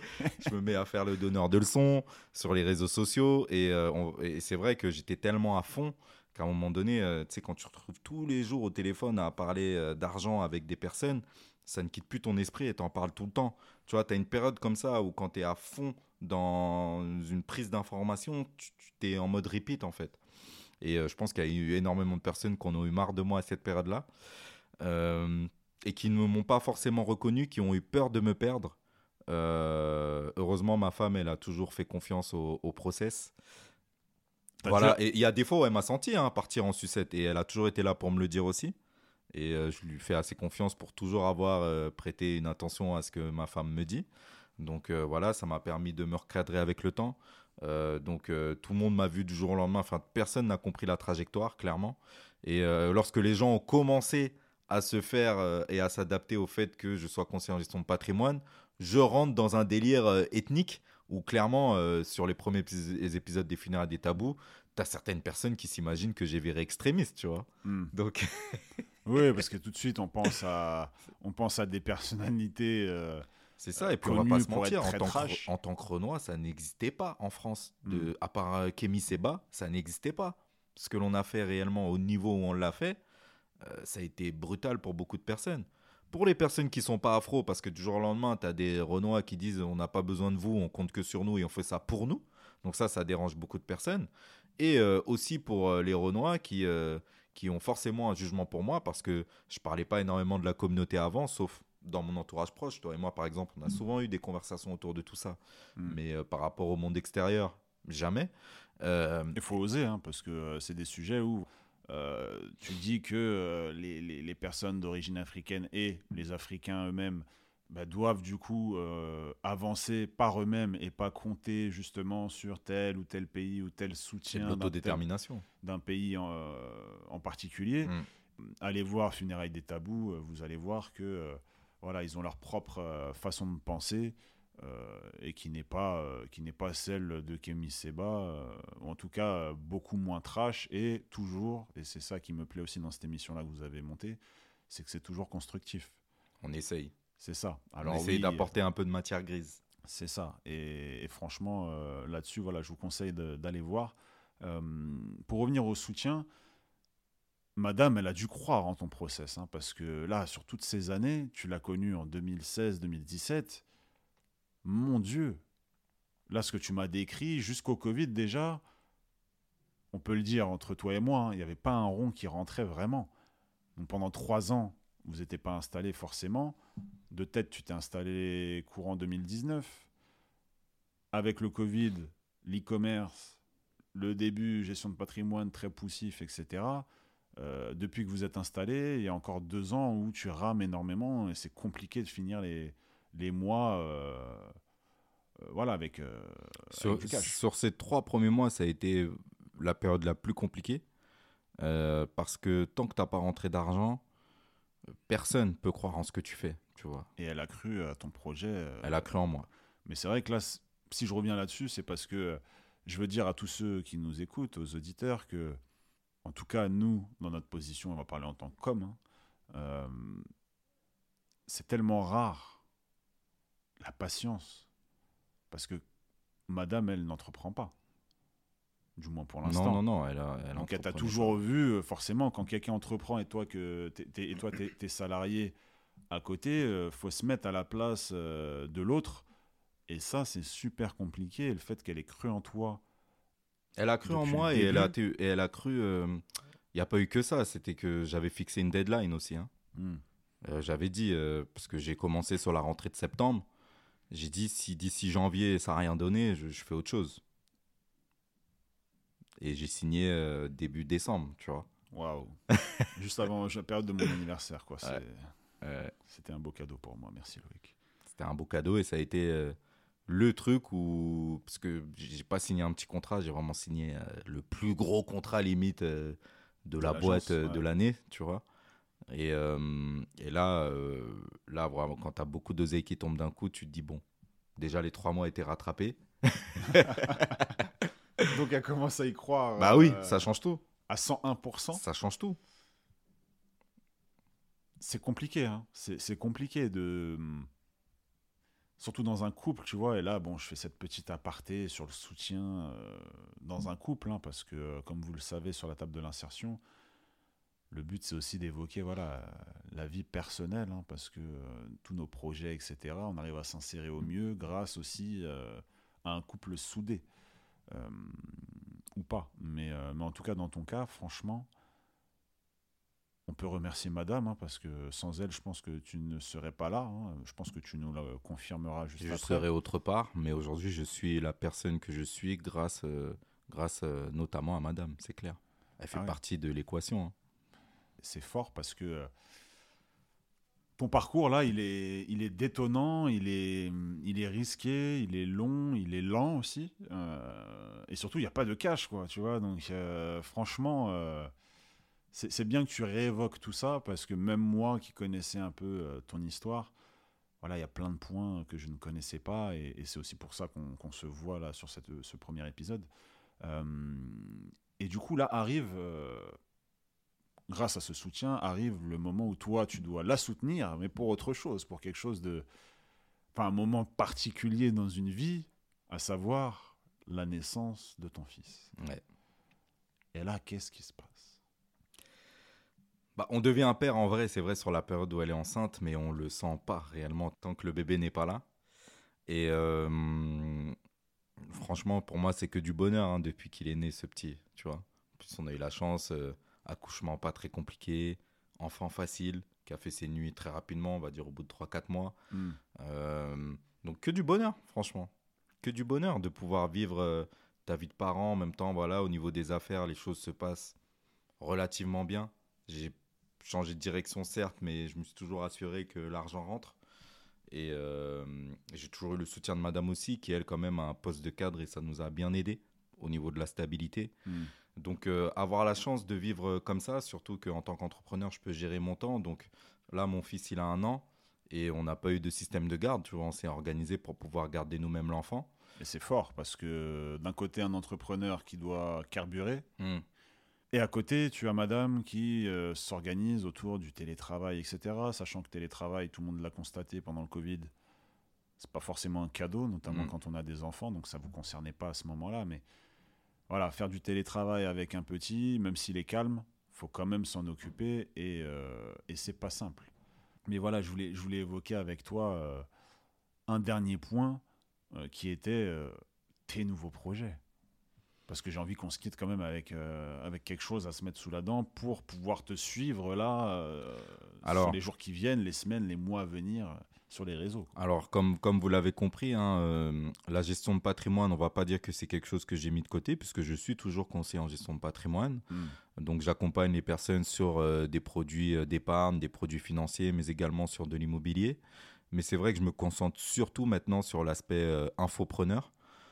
Donc, j'ai développé ma formation en ligne où j'éduque et j'accompagne les personnes à pouvoir ben déjà s'initier à ce monde de l'investissement qui est très mal compris de énormément de personnes et surtout dans la communauté puisque je m'attaque essentiellement euh, aux membres de la communauté afro.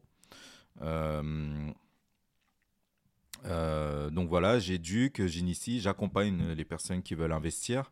Et voilà, pour l'instant, je suis à fond dans cet accompagnement qui a très bien démarré. Ça fait plus de trois mois qu'on l'a lancé. Et voilà, on peut dire les chiffres. hein. On, a, on a fait 30 000 euros de chiffre d'affaires en trois mois. Donc euh, voilà, je, suis- assez fier puisque ça veut dire qu'on a quelque chose qui plaît, qui se vend, qui fonctionne. Et euh, là, aujourd'hui, si tu veux vraiment savoir où j'en suis, ben, j'en suis à l'étape où euh, j'essaye de trouver les différentes clés qui vont me, euh, pouvoir me permettre de scaler. Puisque certes, le, plus dur au début d'un business, c'est de pouvoir commencer à faire entrer de l'argent, hein, de passer de 0 à 1. Mais une fois que tu es à 1, tu veux pas rester à 1, il faut passer de 1 à 100. Donc il faut mettre des systèmes en place solides il faut Automatisé. automatiser, voilà, de sorte à ce que euh, ton produit puisse euh, tourner tout seul, quoi. Donc voilà où en- j'en suis et, euh, et après euh, d'autres étapes viendront, mais pour l'instant j'en suis là. faire cinq chiffres, euh, et là, c'est, on est plutôt euh, bien, bien, euh, bien, bien lancé. Avec Charles, hein, que tu avais connu euh, deux ans et demi auparavant, de tête. C'est ça. et qui a aussi des skills justement où vous pouvez vous compléter. C'est important de se compléter aussi de cette façon-là, hein, parce que toi, tu es très fort sur certains points, lui est très très carré sur d'autres. On est complémentaires. Hein, et là, là, avec, euh, avec la fin, tu vois, de, de cet épisode-là, j'allais te dire, bon, j'ai l'habitude de faire avec chaque invité euh, deux questions pour clôturer l'épisode. Bon, tu es le premier, donc euh, voilà, je vais pas le dire. Mais quel conseil tu donnerais à toutes les personnes qui nous écoutent, qu'ils soient salariés, entrepreneurs, au chômage, en insertion, en réinsertion. Qu'est-ce que tu, euh, donnerais comme conseil là euh, pour justement s'insérer au mieux? Trust the process. Fais confiance au process. La vie, c'est un parcours. Euh, c'est important de, te fixer des objectifs, mais c'est pas ça qui a le plus important. Ce qui a le plus important, c'est le parcours. Faut accepter qu'il y a des périodes où ça va vite, des périodes où ça va lentement. Tu as des périodes où tu as des choses qui peuvent te tomber dessus, c'était pas prévu. Et euh, justement, le but, c'est de voir comment est-ce que tu te, comment est-ce que tu gères les choses face à, face aux imprévus. J'ai toujours tendance à dire que euh, pour moi, la personne la plus forte, c'est celle qui sait gérer euh, les imprévus et non pas celle qui prévoit tout. Parce que même quand tu prévois tout, au final, tu, tu peux bloquer face à d'autres éléments que tu n'auras pas prévus. Donc, soyez intelligent, intelligence situationnelle, soyez patient, ayez confiance en vous, apprenez à surfer sur les choses. Voilà, ne pas avoir la tête dure parce que la vie n'est pas faite comme ça, la vie est plus forte que nous. Euh, et euh, voilà, écouter les signes et avancer vers tes objectifs, savoir changer tes objectifs si à un moment donné euh, ça ne correspond plus à qui tu es ou à ce que tu veux. Et voilà, trust the process. La vie est un process. C'est beau. C'est beau, c'est beau. En plus, je t'ai demandé quel conseil. Je parlais au singulier, mais tu as, anticipé. Voilà, et, et tu m'as donné ça au pluriel. Donc, c'est merci pour ça. Euh, dernière question. Loïc, où est-ce que tu es dans 10 ans? À 41 ans. Ah oui, oui, oui, là je viens de voir un haussement de sourcil, euh, justement, parce que quand on donne l'âge dans 10 ans, généralement, bon, 31, 41, ça fait toujours un peu flipper. Qu'est-ce que tu peux nous dire? on, dit toujours que qu'il faut jamais dire réellement euh, ce que tu veux parce que tu as des personnes qui vont te porter l'œil. Moi, ça me fait pas vraiment peur. Euh, j'ai une lecture sur ce qui se passe. Euh, puis si j'y arrive, euh, tant mieux. Si j'y arrive pas, tant pis. À titre personnel, aujourd'hui, je fais le plus gros de ce que je fais, je le fais pour la communauté afro, tu vois. pour la diaspora, essentiellement. La diaspora africaine, donc toute personne afrodescendante qui vit en Europe, au Canada, en Occident. Et lorsque je vois ce qui se passe en ce moment en Afrique, les choses se passent réellement comme ce que j'ai vu depuis le début. Et donc je me dis que potentiellement, si j'arrive à insérer un jour l'éducation financière en Afrique, si j'arrive à permettre à des personnes d'ici d'investir en Afrique, si j'arrive à des personnes, voilà, j'ai vraiment envie de pouvoir recréer, une sorte de commerce triangulaire à l'inverse de ce qu'on avait vu pendant les 400 ans d'esclavage, tu vois, mais voilà, la force que la France nous a prise, ben, la redonner au continent africain, la redonner aux Antilles, et que l'on puisse euh, s'auto-développer, s'auto-déterminer c'est compliqué pour moi de te dire où je vais être dans 10 ans, mais ça peut être quelque chose d'assez énorme. Ça peut être quelque chose d'assez énorme. Je pense que voilà, euh, je serai probablement encore quelqu'un de visible euh, qui potentiellement financièrement aura énormément réussi. Donc euh, énormément de personnes seront attentives à ce que je fais. Et le but, c'est de pouvoir être assez responsable pour toujours être à la hauteur et distribuer de la valeur, distribuer des solutions, créer de nouvelles choses Aujourd'hui, je suis en train de mettre des process pour pouvoir euh, me solidifier et m'installer. Et derrière, le but, c'est de pouvoir réellement créer de nouvelles choses pour avancer vers un monde meilleur. Je ne sais pas si j'ai répondu à tes questions, à ta question, mais c'est assez complexe. Tu as répondu, tu n'es pas rentré dans le détail, euh, mais tu as bien répondu parce que euh, tu nous as donné ton principal objectif qui est de euh, développer finalement le mindset hein, d'une manière générale euh, de la diaspora africaine et des Africains en général. Parce que là, voilà, il y, a quand même une notion, euh, je dirais, où tout ton être hein, a envie de se lancer là-dedans. Quand tu as compris qui tu étais et ce que tu avais la possibilité de faire, t'as plus aucun doute, tu vois. Alors bien évidemment, euh, je suis pas exclusif. Si tu as une autre personne d'une autre communauté qui vient me voir, je, l'oriente avec grand plaisir, je l'aide avec grand plaisir. Mais euh, je pense qu'il ne faut plus avoir honte de dire que l'on vise euh, une certaine communauté ou certaines personnes. oui, et surtout que la, communauté en question n'est pas forcément aidée. En plus, C'est ça, c'est que euh, on a rarement quelqu'un de concerné qui va vous vendre des, des, projets d'investissement concrets et du coup communiquer pour une communauté en particulier. Sachant que tu as toutes les communautés d'une manière générale hein, qui te suivent, même si ta communication via les funérailles des tabous, forcément, euh, bah, tu ramènes un peu de monde du coup euh, provenant en tout cas de ce canal-là. Complètement. Euh, merci à toi Loïc. Pour merci ce à premier épisode où tu as parlé de tout avec tes mots. Ça me fait plaisir parce que tu as évoqué pas mal de sujets, tu t'es confié aussi et surtout, tu as évoqué les choses en français, quoi. Et j'attendais pas moins euh, de toi pour cet épisode-là, qui plus est le premier. Et, mm, j'espère, euh, j'espère te revoir très vite pour euh, pouvoir avoir des nouvelles potentiellement sur ton podcast. Hein, parce qu'on rendez-vous dans 10 ans, du coup. Bah, dans 10 ans, oui. j'ai hâte, j'ai hâte, j'ai hâte. En tout cas, merci à toi, Loïc. Merci à tous ceux qui nous ont écoutés jusqu'au bout. N'hésitez pas à liker, à commenter, à partager ce contenu-là, euh, parce que comme vous le savez, hein, ça nous permet, nous, de nous apporter de la force, mais encore plus de permettre à d'autres, comme vous, de se développer euh, d'un point de vue euh, mindset, principalement, et on vous remercie pour ça.